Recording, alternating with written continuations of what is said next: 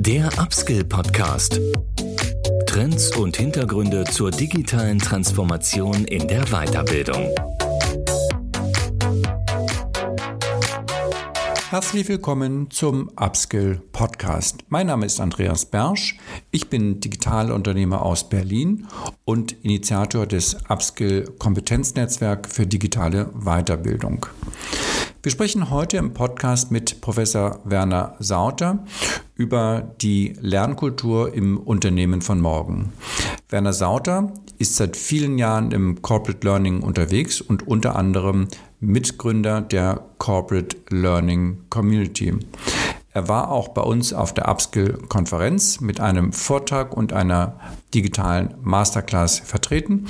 Und das Podcast gibt jetzt nochmal eine gute Zusammenfassung von Werner Sauters Vision für eine Lernkultur von morgen. Ich wünsche euch viel Spaß im Gespräch mit Werner Sauter.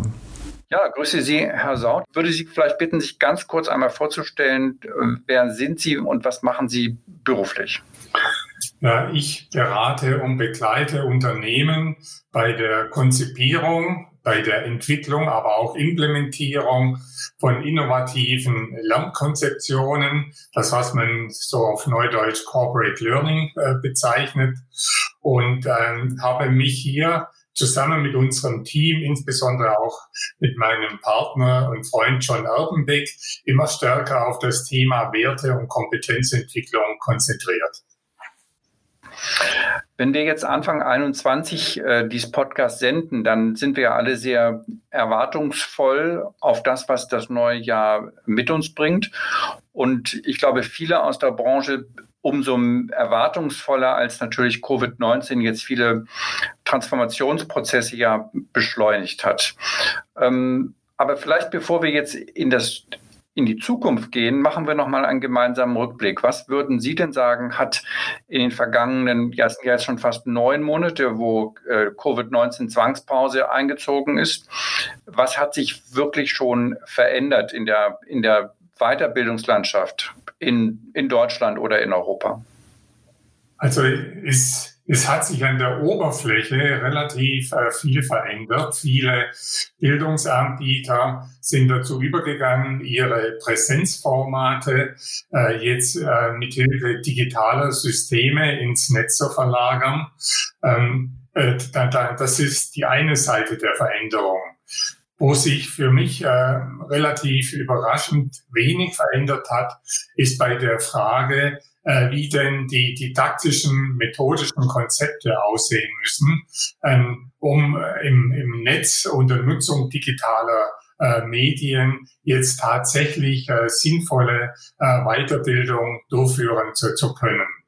Ich habe äh, oftmals den Eindruck, dass man im Prinzip die vorhandenen Konzepte, die äh, auf äh, das Präsenzlernen abgestellt waren, mehr oder weniger ins Netz äh, verlagert hat. Und ähm, die, die Chance oftmals nicht genutzt wurde, äh, auch über grundlegend veränderte didaktisch-methodische Modelle nachzudenken.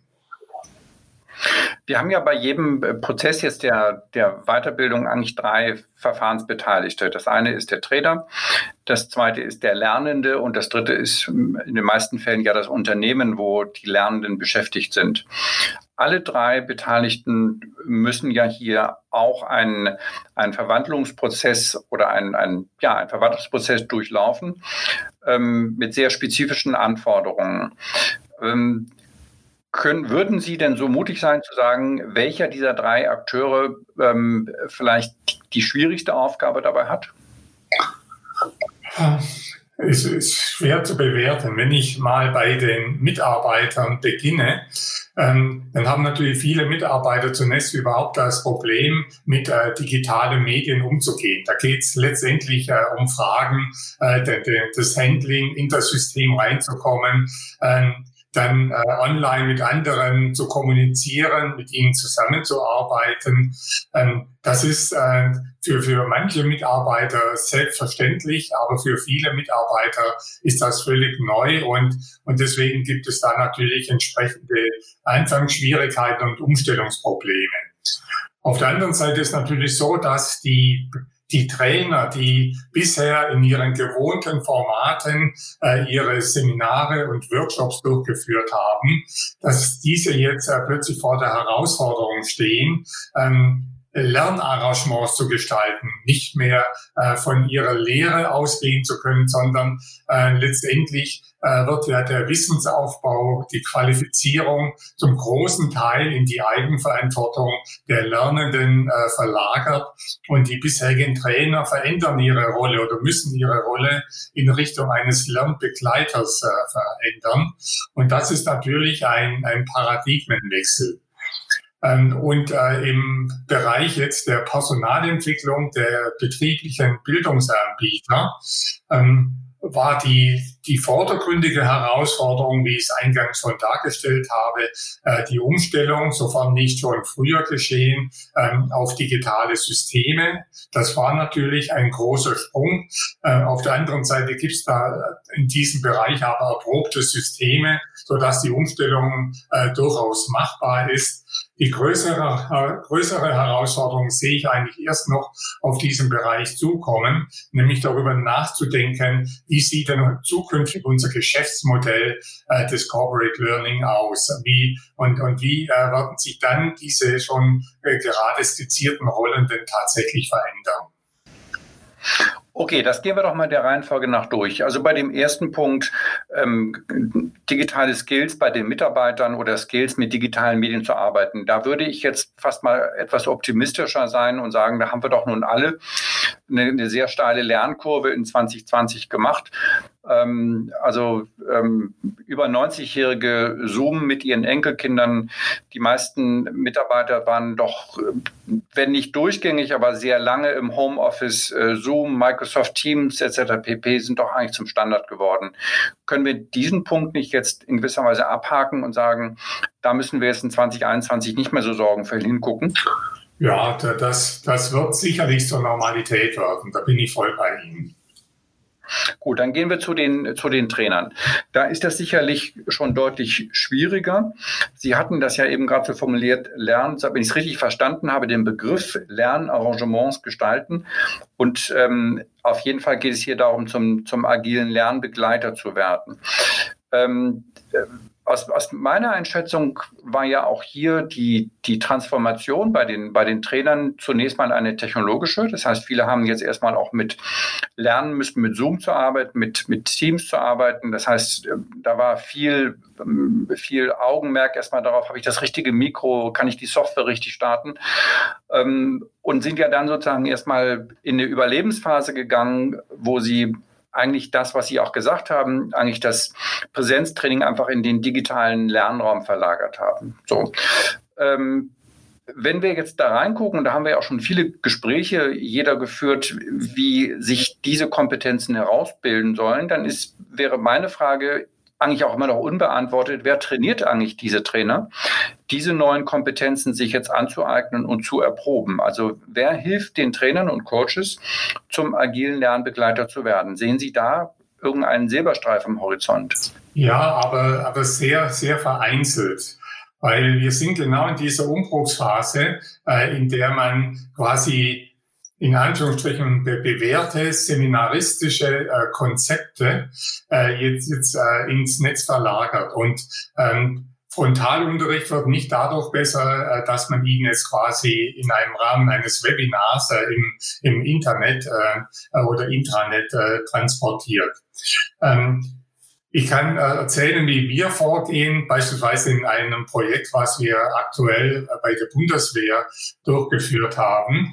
Ähm, Dort ging es äh, auch äh, genau um diese Frage, äh, wie sieht denn das zukünftige Lernarrangement unter Nutzung digitaler Medien aus? Und ähm, wir gehen einfach davon aus, dass es nicht sinnvoll ist, Trainer, die 10, 20 oder noch mehr Jahre gewohnt sind, quasi in klassischen Lehrarrangements äh, hier zu, zu handeln, ähm, denen einfach jetzt ein entsprechendes Seminar äh, zu vermitteln, um dann zu sagen, äh, jetzt ähm, äh, gestalte zukünftig Lernarrangements mit der Zielsetzung des selbstorganisierten Lernens. Äh, wir gehen davon aus, wenn wir möchten, dass äh, Trainer äh, ihre Handlungsweisen grundlegend verändern, müssen sie zunächst mal die Gelegenheit haben, selbst solche Lernarrangements als Lerner zu erfahren. Sie haben ja in Ihrer gesamten Ausbildung äh, bis bisher äh, nur, nur quasi diesen fremdgesteuerten Unterricht erfahren. Und deswegen gestalten wir solche Entwicklungsmaßnahmen in der Form, ähm, äh, dass wir sie als äh, digital unterstützte äh, Lernarrangements für die, den Kompetenzaufbau der Trainer gestalten. Wir bezeichnen das als Social Blended Learning.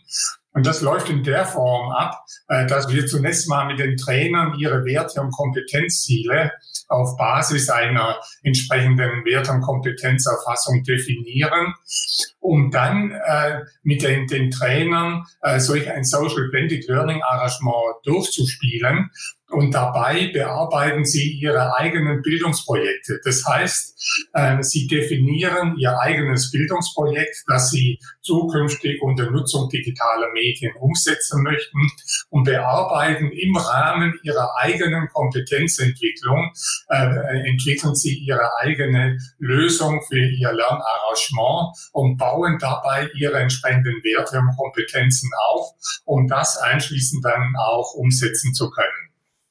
Und äh, in solch einem Lernarrangement sammeln Sie quasi als Lerner erstmal selbst Erfahrungen mit dem innovativen Lernkonzept, um dann die eigenen Erfahrungen auf die Planung, Gestaltung äh, ihrer, äh, Ihres äh, Lernarrangements umzusetzen. Wenn ich das richtig verstanden habe, dann ist ja für diesen äh, Prozess dann der Auftraggeber verantwortlich. Sie hatten das jetzt am Beispiel der Bundeswehr erläutert. Das würde ja mhm. aber umgekehrt bedeuten, dass überall dort, wo jetzt keine Unternehmen als Auftraggeber einen solchen Prozess anstoßen und ja in gewisser Weise auch finanzieren und ermöglichen, diese Kompetenzentwicklung bei den Trainern und Coaches nicht stattfindet. Das würde ja bedeuten, ähm, ohne jetzt Ihr Projekt da irgendwie ähm, kleiner machen zu wollen, als es ist, dass ja immer noch 99,8 oder 0,9 Prozent der in Deutschland tätigen Trainer ähm, diese, äh, diese Kompetenzentwicklung gerade nicht durchlaufen, weil sie eben ähm, keinen Auftraggeber haben, der diesen, der diesen Prozess ähm, ermöglicht und auch finanziert. Na gut, das sind wir natürlich bei der Kernfrage. Ähm, welche Zielsetzung verfolgt eigentlich Corporate Learning? Wir sind ja gewohnt, äh, im betrieblichen Lernen äh, Seminare, Workshops anzubieten, vielleicht auch E-Learning-Maßnahmen, die im Regelfall sehr stark inhaltlich getrieben sind, ähm, wo quasi äh, ein Curriculum, also äh, ein, ein, Katalog an Lernzielen und, und Inhalten vorgegeben wird. Und, und diese äh, Inhalte und Ziele werden dann äh, gemeinsam abgearbeitet. Wir wissen jetzt aber aus der Lernforschung, dass äh, in solchen äh, Seminaren eine extrem niedrige Lerneffizienz vorhanden ist.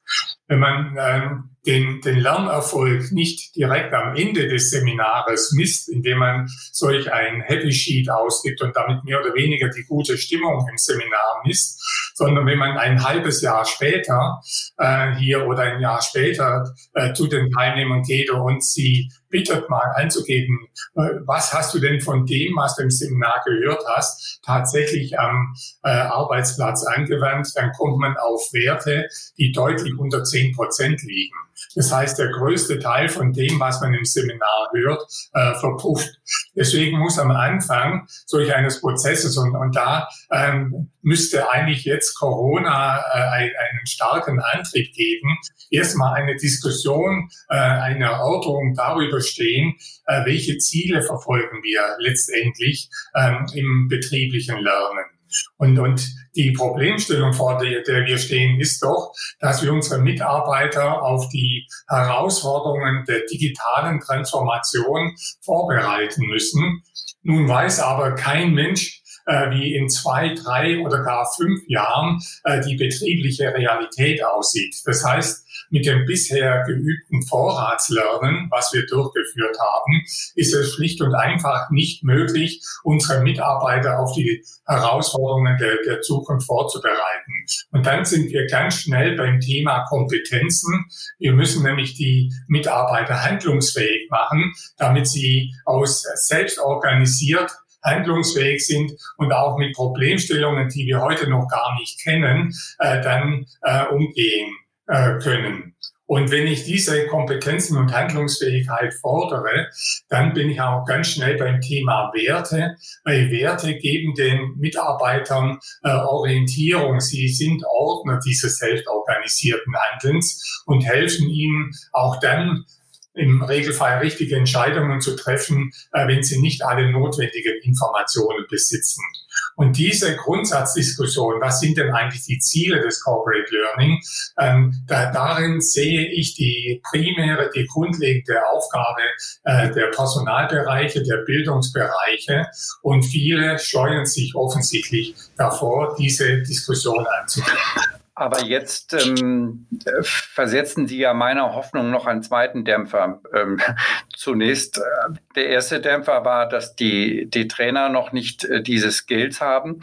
Und der zweite Dämpfer ist jetzt, dass Sie eigentlich gerade das ganze, das ganze Institut Corporate Learning in gewisser Weise auf den Prüfstand stellen. Wenn ich das jetzt mal auf eine Zeitachse bringe, dann würde das ja bedeuten, jetzt mal in, in, einer, in einer puristischen Form, dass ein Unternehmen, was sich jetzt oder oder sagen wir mal ein CEO, jemand, der sich jetzt mit dem Thema, wie geht's eigentlich in meinem Unternehmen weiter mit der beruflichen Bildung, der müsste sich jetzt eigentlich erstmal ein halbes Jahr mit der Zielsetzung von Corporate Learning beschäftigen und dann in einem zweiten Projekt in einem weiteren halben Jahr ähm, einen solchen Prozess aufsetzen. Das würde ja bedeuten, ich mache das jetzt mal fiktiv, dass im Jahr 2021 äh, für Corporate Learning in diesem Unternehmen eigentlich auf die Stopptaste gedrückt wird ähm, und man erst in 2022 wieder handlungsfähig wäre. Ich habe das jetzt ein bisschen übertrieben, aber ähm, eine, eine besondere Beschleunigung sehe ich da jetzt nicht in, in so wie Sie es gerade beschrieben haben, in der Idealform. Ja, ja gut, wenn äh, Sie haben mich eingangs äh, gefragt, wie ich das vergangene Jahr betrachte. Und, und äh, das äh, erstaunt mich schon sehr, dass äh, gerade die, die Zeiten, als wir äh, mit, mit äh, Corona bedingt relativ wenig Handlungsmöglichkeiten hatten, dass diese nicht stärker genutzt wurden, um genau solche Prozesse in Gang zu setzen. Das Gleiche erleben wir ja auch in den, den Schulen. Ähm, äh, die, die Schulen waren wochenlang zu, dann kamen die Sommerferien äh, und, und jetzt äh, denkt man darüber nach, äh, wie, äh, wie, wie Konzepte aussehen könnten, um mit dieser Herausforderung umzugehen, äh, anstatt eigentlich genau diese Zeiten zu nutzen. Und das erlebe ich in, in den Betrieben auch. Aber ich sehe das nicht so, so kritisch, äh, wie Sie das darstellen. Ich habe in einem großen Verkehrsunternehmen mit fast 300.000 Mitarbeitern, habe ich an einem Projekt Next Education mitmachen dürfen, äh, wo wir ähm, ein Geschäftsmodell äh, für den, den äh, internen Bildungsanbieter dieses Unternehmens entwickelt haben. Und Dort haben wir es geschafft, in, in äh, wenigen Monaten ein umfassendes Geschäftsmodell äh, neu zu gestalten. Aber natürlich jetzt nicht mit der Maßgabe, dass man äh, jetzt sämtliche bisherige Bildungsmaßnahmen äh, von heute auf morgen ersetzen kann, sondern wenn wir solche Prozesse einleiten, äh, dann werden wir natürlich die meisten der bisherigen Bildungsmaßnahmen weiterlaufen lassen, schon weil der Bedarf da ist beginnen aber dann ein neues Geschäftsmodell, äh, neue, neue Ziele, neue Strukturen und so weiter aufzubauen, um sie dann in Pilotprojekten zu erproben und, und wenn sie dann gut laufen, nach und nach in das Unternehmen hineinzutragen. Also insofern ist der Veränderungsprozess ein Prozess, der viele Jahre geht, aber ähm, man kann äh, in relativ kurzer Zeit, und da spreche ich über zwei bis drei Monate, ist es äh, möglich, äh, so weit zu kommen, um in Pilotprojekten dann diese ersten Maßnahmen zu erproben. Und bei der Erprobung bauen ja dann auch die bisherigen Trainer ihre Kompetenzen weiter aus, äh, die, die sie benötigen, um dann solche Konzepte zu gestalten und zu begleiten. Können Sie noch mal ähm, diesen Begriff Geschäftsmodell kurz näher aufdröseln, ähm, der ja auch vielleicht jetzt nicht missverständlich ist, aber ja auch äh, verschiedene äh, Deutungsinhalte haben kann. Was würden Sie jetzt unter einem Geschäftsmodell Corporate Learning verstehen? Äh, letztendlich beginnt das bei der Frage, was ist unsere strategische Rolle als Corporate Learning? Sind wir diejenigen, die warten, bis die Unternehmensstrategie entwickelt ist, ähm, um dann quasi äh, als Auftragnehmer die entsprechenden Seminare zu konzipieren? Oder sehen wir unsere Rolle als Bildungsträger im Unternehmen darin, bereits im Prozess der Strategieentwicklung mitzuwirken unter dem Aspekt, was muss im Unternehmen geschehen, damit wir auch die notwendigen Kompetenzen, die notwendige äh, Werteorientierung im, im Unternehmen aufbauen. Und dann geht es natürlich weiter, genau zu der Frage, die ich skizziert habe, ähm, ähm, was sind denn die, die Ziele unseres äh, Corporate äh, Learnings? Und da kommt man sehr schnell zu der Frage, äh, mit welchen Kompetenzmodellen arbeiten wir? Wie erfassen wir denn Kompetenzen? Äh, wie wollen wir Kompetenzen entwickeln? Und wenn Sie A gesagt haben, also Kompetenzentwicklung, sind Sie ganz schnell beim Thema Werte. Mit welchem Wertemodell arbeiten wir? An welchen Werten wollen wir uns im Unternehmen orientieren? Und wie möchten wir, dass wir als Organisation in den Teams und auf der Mitarbeiterebene uns dann auch von unserem Denken und Handeln her äh, Orientierung, äh, orientieren? Und, und dann kommt natürlich die operative Umsetzung, äh, die Gestaltung der entsprechenden äh, Lernangebote, äh, die Gestaltung des digitalen Ermöglichungsraumes und all äh, diese Dinge, die Kompetenzentwicklung der Lernbegleiter. Und die Summe aus all dem haben wir dort in diesem Unternehmen als Geschäftsmodell bezeichnet. Und wer würden Sie sagen, ist der ideale ähm, Prozessgestalter oder Auftraggeber, ein solches neues Geschäftsmodell Corporate Learning im Unternehmen zu etablieren? Ist das jetzt HR oder ist das ähm, letztendlich die CEO-Position? Oder beide zusammen? Vom, vom, Grundsatz her sehe ich äh, den CEO in dieser Rolle. Es gibt aber auch HR-Bereiche in den Unternehmen, äh, die, die hier initiativ werden und letztendlich sich dann, dann, dann das Go äh, der Geschäftsleitung äh, holen. Aber ähm, gerade aus, aus dem äh, Grunde, den ich vorher genannt habe, äh, dass es auch um die strategische Positionierung, äh, um die strategische Aufgabe des Corporate Learning geht, äh, sehe ich diese Entscheidung grundsätzlich beim CEO oder in der äh, obersten Geschäftsführung angesiedelt. Und wenn wir jetzt nochmal zurückkommen auf die Eingangsfrage, was eigentlich die Hauptbarrieren sind, warum sich Transformation in der betrieblichen Bildung oder im Corporate Learning nicht schneller vollzieht, Liegt das jetzt daran, dass die CEOs diese Aufgabe noch nicht ähm, als Chefaufgabe an sich gezogen haben, erkannt haben? Ist das ähm, möglicherweise hier auch noch ein, ein Vermittlungsproblem? Oder ist äh, die, die, Wirtschaft, die ja in, in, einigen Bereichen auch in einer gewissen Schockstarre ist, hat das gerade nicht die Priorität, ähm, die es haben müsste, um eben dann auch auf die Umsetzungsagenda zu kommen? Äh, ich glaube, das hat äh, ganz viel mit, mit unseren äh, Lernroutinen äh, zu tun, die wir alle von, vom Kindergarten an aufgebaut haben.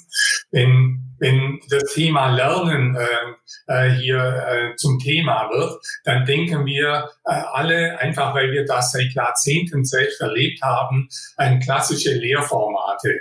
Vorne steht ein Lehrer, äh, der, der sich überlegt hat, wie er uns bestimmte Dinge beibringt.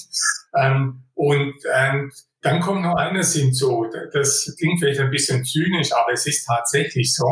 Äh, die, die Bildungsindustrie ähm, hat natürlich mit, mit, ihrer Evaluationsmethode, äh, die gang und gäbe ist, die ich ständig in den Unternehmen erlebe, dass man den sogenannten Bildungserfolg am Ende eines Seminars äh, durch irgendeinen so Fragebogen äh, erfasst, ähm, hat sie natürlich ein tolles Mittel, weil äh, ein, ein äh, erfahrener Trainer weiß ganz genau, wie er äh, sein Seminar gerade am, am Schluss gestalten muss, damit da eine gute Stimmung ist, dass viel gelacht wird. Dann, und wenn man dann noch schnell, bevor man äh, zum, zum Bahnhof rennt, noch schnell das Formular ausfüllt, werden die Urteile im Regelfall gut sein. Die Personalentwicklung ist auch zufrieden, weil sie dann irgendwann der Geschäftsleitung melden kann, äh, dass die Seminare im Durchschnitt mit 1,6 äh, bewertet werden. Und die Geschäftsleitung ist ist zumindest vordergründig auch zufrieden, weil sie zumindest im Glauben ist, also das mit unserem Bildungsbereich, das läuft hervorragend, da muss ich mir keine Gedanken machen. Und äh, ich glaube, äh, die, die, dieses System, was ich gerade beschrieben habe, in Verbindung äh, mit, mit unseren Routinen, die wir alle ganz stark verinnerlicht haben, ähm, äh, führen dazu, dass viele Unternehmen äh, das Thema Bildung nicht als strategisch relevant ansehen. Okay, ich bin ja auch äh, vom Beruf Optimist, aber jetzt haben Sie mir schon wieder einen kleinen Dämpfer äh, versetzt, ja, weil Sie ja gerade eindrucksvoll beschrieben haben, dass das ein äh, System ist, was in sich stabil läuft, ja, und, und eine Scheinzufriedenheit schafft. Ähm, aber nur so wie ich Sie wahrnehme, sind Sie ja damit nicht zufrieden. Ähm, aber Sie sind jetzt ein guter Kenner der Branche. Wer kann denn dieses, ich will nicht sagen den Teufelskreis, aber wer kann denn hier sozusagen äh, für eine wirkliche Veränderung sorgen? Denn wir haben jetzt gerade gesehen, das System läuft so stabil. Covid-19 hat auch nicht unbedingt dazu geführt, dass das System an Stabilität verliert. Ähm, und das lässt ja nun eigentlich Schlimmes ahnen, fast wie an der Schule, dass dann trotz äh, Covid-19, trotz Homeoffice alles so weitergeht wie bisher und die Trainer einfach ihre, ihre Trainings ähm, über Zoom anbieten. Und alle bleiben zufrieden, weil diese Lachrunde wird dann eben einfach auf die letzten zehn Minuten Zoom übertragen. Ja, äh, ich bin nicht, äh, nicht ganz so pessimistisch. Vielleicht äh, habe ich es jetzt äh, zu pointiert alles dargestellt. Ähm, wenn Sie mich fragen, wo soll die Veränderung herkommen ähm, und ich so auf unsere Projekte zurückblicke, dann äh, setze ich meine Hoffnung auf die mittleren Führungskräfte. Zum Beispiel in diesem Verkehrsunternehmen ist dieses äh, Projekt deshalb initiiert worden, weil ähm, hier der interne Bildungsanbieter ähm, zunehmend äh, gemerkt hat, dass äh, Abteilungsleiter, Bereichsleiter im Unternehmen begonnen haben, eigene Bildungsprojekte durchzuführen, sich Bildungsmaßnahmen extern einzukaufen. Und äh, das ist natürlich äh, der beste Ansatz, äh, um äh, einen Anbieter von Bildungsleistungen zum Nachdenken zu bringen. Wenn also quasi die die ähm, Entscheider ähm, äh, auf der Kundenseite äh, be beginnen quasi mit den Füßen abzustimmen. Ähm, Deswegen äh, wird es verschiedene Ansätze geben. Es, es wird Unternehmen geben, wo es einfach äh, CEOs gibt, die diese Problematik erkannt haben und deswegen äh, quasi hier initiativ werden. Es gibt äh, HR-Bereiche, die hier tolle Arbeit leisten, sehr initiativ werden, sind aber immer noch, noch die Minderheit. Und äh, wenn man so will, dieser Druck von der Kundenseite her äh, kann natürlich auch dazu führen, dass sich nach und nach etwas verändert. Aber es ist ein äh, relativ mühsamer Prozess, aber ich glaube, dass der Prozess äh, durch äh, diesen Trend zur Digitalisierung in der Bildung äh, zumindest eine Beschleunigung bekommt. Hm. Sie hatten ja äh, vorhin gesagt, Corporate Learning ist zu stark inhaltlich getrieben. Nun wird ja oft gerade ähm, digitale Transformation in der Weiterbildung gleichgesetzt mit der mit der Notwendigkeit, die digitale Transformation in der Wirtschaft, in den Unternehmen zu beschleunigen. Das sind ja zwei unterschiedliche Dinge, die oft nur gleichgesetzt werden, weil sie begrifflich sehr nah beieinander sind. Ähm, nur um es nochmal kurz meinen Gedanken zu erläutern, natürlich kann ja Corporate Learning auch ganz andere Inhalte, ganz andere Komponenten beinhalten, die jetzt eben unternehmensspezifisch sind, ja, die gar nichts mit Digitalisierung zu tun haben. Aber trotzdem nochmal, kann denn jetzt möglicherweise diese ja fast in allen ähm, Unternehmen, Unternehmen aller Größen, ja erkennbare Notwendigkeit, die digitale Transformation voranzutreiben, kann das denn sozusagen jetzt nochmal dem Corporate Learning Auftrieb äh, geben, dass man eben sieht, dass man diese ähm, diese Skills im Unternehmen bei den Mitarbeitern eben noch nicht erzeugt hat und jetzt in gewisser Weise auch, ich will nicht sagen panisch ist, aber dort mehr Handlungsdruck sieht und so ein bisschen aus dieser Zufriedenheitsroutine herauskommt? Im Prinzip ja. Äh, ich traue mich jetzt schon fast nicht mehr, äh, hier meine Erfahrung äh, dazu einzubringen. Aber ich erzähle es trotzdem. Ich, kurz be bevor Corona ähm, äh, über uns eingebrochen ist, war ich auf einem Kongress und dort äh, äh, gab es äh, in, in, in einer Session, das war ein Barcamp-ähnlicher äh, Kongress, äh, da gab es in einer Session das Thema, wie bereiten wir die Mitarbeiter auf digitale Transformation vor. Und dann waren da äh, nach meiner Erinnerung fünf äh, Vertreterinnen aus sehr namhaften großen Unternehmen, auch DAX-Unternehmen, die dann ihre Konzepte vorgestellt haben. Und äh, ich bin total entsetzt aus dieser Session rausgegangen, weil alle fünf ohne Ausnahme haben Konzepte vorgestellt, wo sie mit, mit fantastischen, tollen, sehr teuren, aufwendigen digitalen Lösungen das Wissen über die digitale Transformation äh, vermittelt haben. Das heißt also äh, Lernprogramme, äh, Lernvideos in Kombination, interaktiv und alles, was man äh, so gestalten kann, benutzt haben, um möglichst viel Wissen über die Transformation äh, hier rüberzubringen. Ähm, und äh, ich bin dann mit meinem Einwand, dass das doch eigentlich ähm, ne, nicht das Ziel ist, Wissen ist notwendige Voraussetzung. Ohne Wissen gibt es keine Kompetenz über äh, äh, keine digitale Kompetenz, aber Wissen ist nur die notwendige Voraussetzung, äh, dass das äh, doch nicht die Lösung sein kann, sondern dass es darum geht, jetzt Lernarrangements zu gestalten, ähm, wo die Mitarbeiter bei der Bearbeitung von echten, realen Aufgaben mithilfe mit äh, Nutzung digitaler Systeme äh, jetzt ihre Kompetenz aufbauen, mit solchen Systemen umzugehen. Ähm, und und äh, das, das zeigt auch äh, genau nochmal auf, wie diese Routine, die ich vorher beschrieben habe, äh, offensichtlich in den Köpfen vieler Verantwortlichen drinstecken. Und deswegen bin ich bei vielen äh, äh, jetzt äh, Kollegen äh, zumindestens äh, nicht euphorisch, wenn es um die Frage geht, ob sie wirklich ihre Lernkonzeption verändern, sondern nur so wie in diesem Fall äh, mit wunderschönen digitalen Methoden äh, letztendlich äh, die tradierten Lernkonzepte ins Netz verlagern.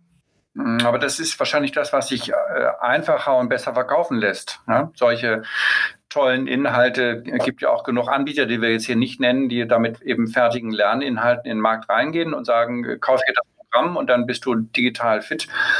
Ähm, das ist ja nun auch wieder ein bisschen eine Frage, wer auf dem Markt was anbietet. Ja. Gut, aber es, es gibt natürlich in der Arbeitswelt Entwicklungen, äh, die, die in eine andere Richtung gehen. Wenn ich zum Beispiel diese Entwicklung äh, betrachte, wir, wir haben da, auch ein, ein Buch äh, über dieses Thema gemacht, ähm, wo wir uns mit einem Experten für agiles Arbeiten zusammengetan haben. Ähm, das ist ein, ein Experte, ähm, ähm, ein, Freund von, von uns, der bei, bei Volkswagen agile Arbeitssysteme eingeführt hat.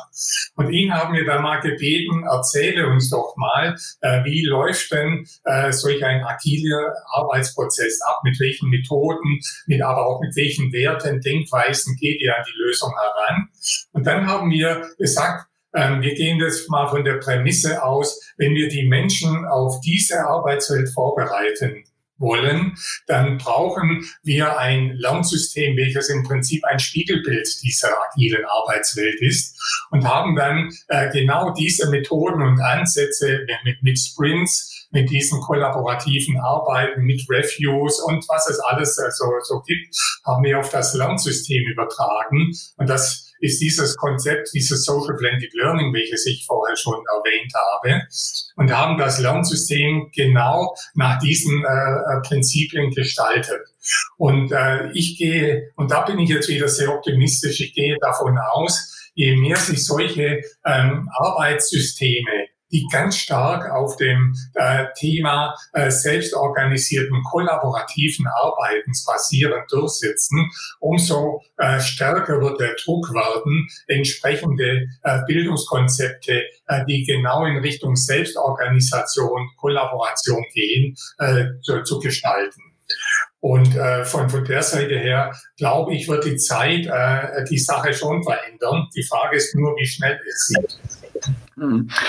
Ich würde gerne noch mal am, am Ende, wir sind schon ein bisschen fortge Drogen äh, fortgeschritten, nochmal auf die, wirklich ähm, praxisnahe Umsetzung kommen. Äh, stellen wir uns mal vor, uns, uns hören ein paar Personaler zu, vielleicht sogar ein paar CEOs aus dem Mittelstand, vielleicht auch kleinere Unternehmen. Wir sprechen jetzt mal nicht über Volkswagen und Siemens.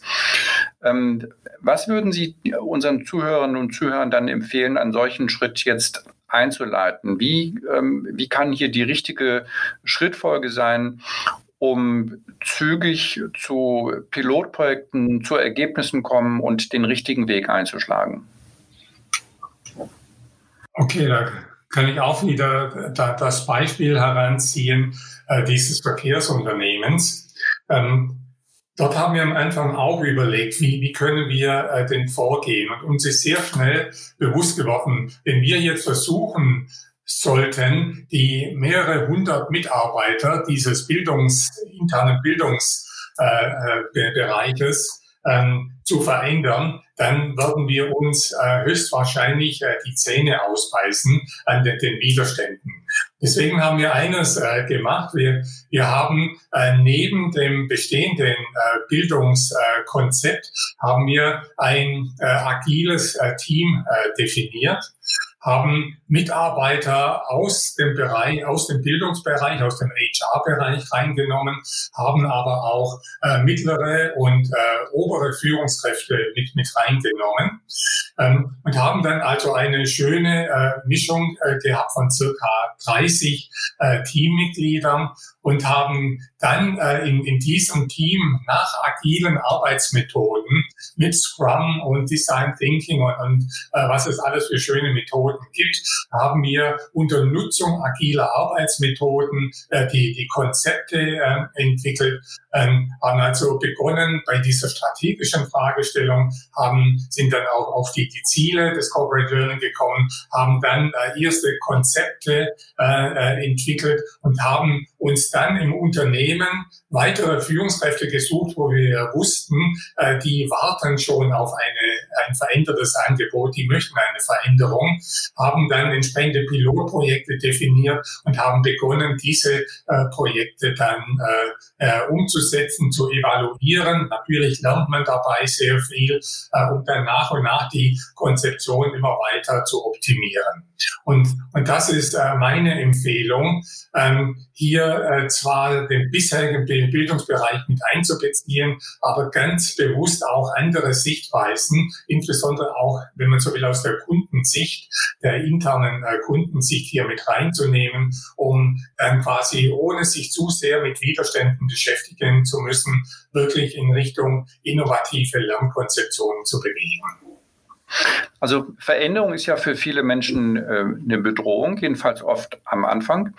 Ähm, inwiefern würden Sie denn sagen, dass diese, ähm, diese Chance zur Veränderung jetzt dadurch gebremst wird, dass sich eben die im HR-Bereich, in den internen äh, Bereichen tätigen Mitarbeiter ähm, ja bedroht fühlen, dass sich einfach ihr, ihr Stellenwert, ähm, ihre gewisserweise auch Routine, aber ihre Kompetenzen ähm, in Frage gestellt werden könnten und, und was und wie lässt sich das überwinden? Wie kann man diese Kollegen eigentlich zu, zu Prozessbeschleunigern machen? Welche, welche Motivationsmöglichkeiten sehen Sie dort? Also le letztendlich äh, funktioniert hier nur die Methode, die ich vorher bei den Trainern schon äh, erwähnt habe und die man genauso auch auf die Bildungsplaner, Bildungsentwickler umsetzen kann. Äh, die, die Widerstände gegen Veränderungen, äh, die rühren ja im Regelfall daher, äh, dass das Neue noch relativ unbekannt ist, noch relativ wenig greifbar ist. Man vielleicht auch Sorge hat, dass äh, der eigene Status den man sich vielleicht jahrzehntelang aufgebaut hat, verloren geht.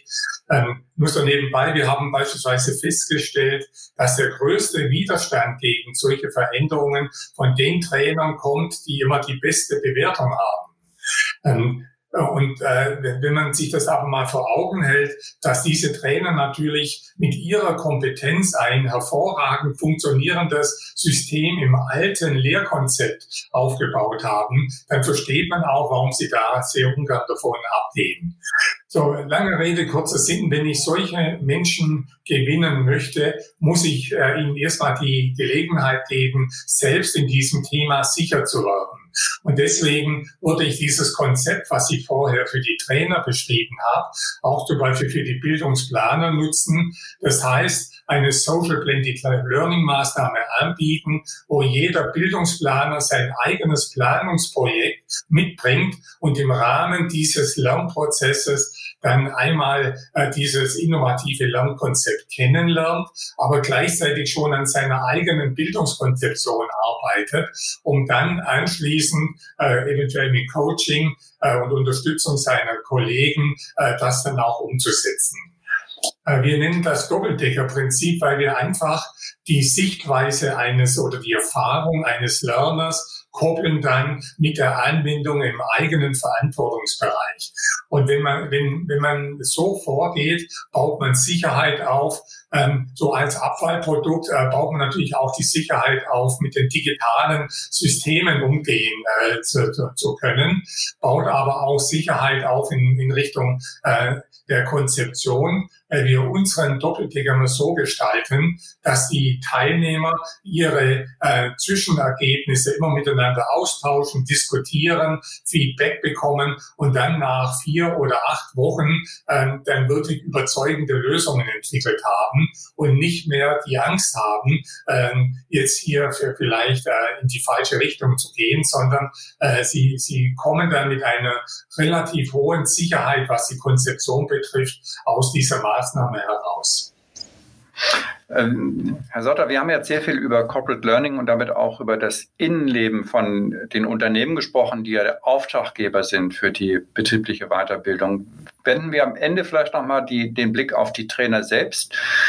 Ähm, nicht jeder Trainer hat ja jetzt Chance, Teil eines solchen Projektes zu sein, sondern viele sind ja auch äh, draußen als Einzelberater unterwegs oder in sehr kleinen Teams und überlegen jetzt natürlich auch für 2021, wie sie sich vielleicht neu aufstellen müssten, welche Kompetenzen sie entwickeln und dann natürlich auch eine Verkaufsstrategie dementsprechend positionieren.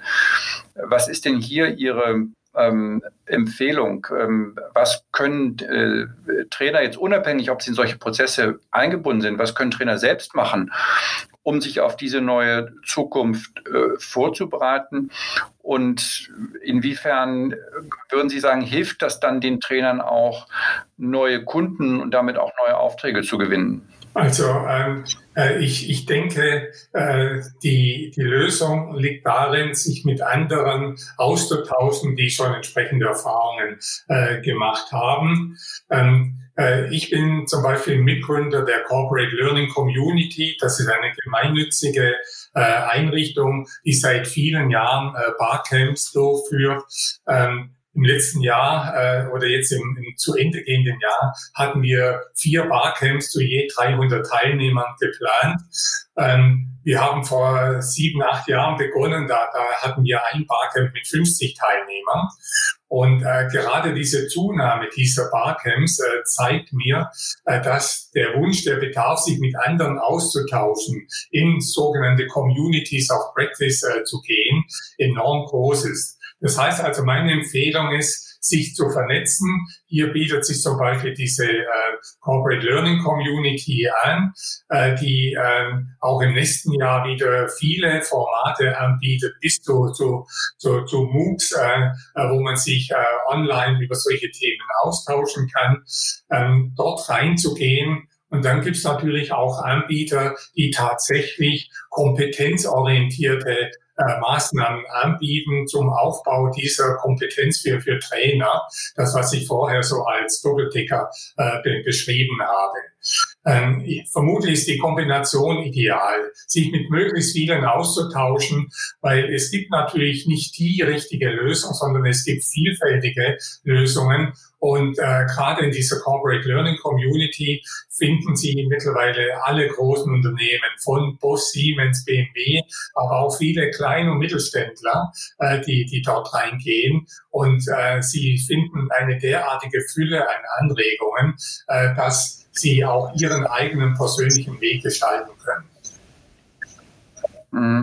Wobei meine Wahrnehmung ist, äh, dass da dann eben doch, also ich finde das ja auch klasse, ich bin ja auch ab und zu mal da Beobachter in der äh, CLC-Community, ähm, aber dass die Trainer da jetzt noch nicht so eine äh, aktive Rolle spielen und was meine Beobachtung ist, dass da auch natürlich sehr viel Wettbewerbsdruck besteht. Das heißt, die, die Offenheit, äh, also ich glaube, dass sich eher HRler zwischen den Unternehmen austauschen als jetzt selbstberufliche Trainer, die natürlich in einem direkten Wettbewerb stehen. Ähm, und ich bin nicht da nicht so ganz optimistisch, ähm, ähm, dass da so eine Offenheit besteht. Aber bleiben wir mal beim, beim Optimismus. Und ähm, die letzte Frage, alles, was Sie jetzt beschrieben haben, ähm, der, der Transformationsprozess, ähm, was ist denn dann so Ihre ähm, vom Optimismus getriebene Perspektive? Was schaffen wir in 2021? Und vielleicht auch, was werden wir noch nicht schaffen? Was ist dann die Aufgabe der, der Jahre danach? Also wir werden in 2021 sicherlich in der Mehrzahl der Unternehmen, vielleicht sogar in fast allen Unternehmen erreichen, dass die digitale Infrastruktur äh, für innovatives Lernen äh, geschaffen wird. Ähm, wohl wissen, dass es dann, dann häufig irgendwelche Lernplattformen sind, die mehr oder weniger als äh, ähm, äh, Ablageplatz für PDFs und andere Dinge dienen. Aber trotzdem ist es ein erster Schritt. Und gerade dieser Trend zum Homeoffice hat natürlich äh, der, der Kommunikation über Online-Medien einen enormen äh, Schub äh, ver verpasst. Und deswegen bin ich auch optimistisch, äh, dass äh, hier auch der Druck steigen wird, wegzukommen von diesem tradierten äh, Lehrkonzept, weil jeder, der mal in einem Webinar war und, und sich eine Stunde lang eine Präsentation anhören musste oder durfte, ähm, äh, der, der wird ganz stark den Wunsch bekommen, jetzt aktiv zu werden und vielleicht eher, eher selbst zu lernen. Ähm, und deswegen glaube ich schon, äh, dass wir in 2021 hier eine gute Basis legen können. Aber mein Appell an die Unternehmen wäre, die Chance zu nutzen, jetzt so wie vorher äh, diskutiert, äh, das wirklich zum Anlass zu nehmen, das Geschäftsmodell des betrieblichen Lernens, ich benutze jetzt äh, bewusst nochmal diesen Begriff, äh, das Geschäftsmodell des betrieblichen Lernens in Frage zu stellen und grundlegend neu äh, zu gestalten. Nur dann wird es gelingen, dass äh, die heutige Personalentwicklung oder Bildungsabteilung auch in fünf oder in zehn Jahren äh, noch gefragt ist im Unternehmen. Herr Sauter, vielen Dank für das Gespräch. Ich danke Ihnen. Ja, das war es auch schon wieder. Das war das heutige Podcast mit Professor Werner Sauter. Ich danke allen fürs Zuhören und freue mich wie immer, wenn ihr unser Podcast im eigenen Netzwerk etwas weiterempfehlen könntet. Vielen Dank und viele Grüße. Der Upskill Podcast. Trends und Hintergründe zur digitalen Transformation in der Weiterbildung.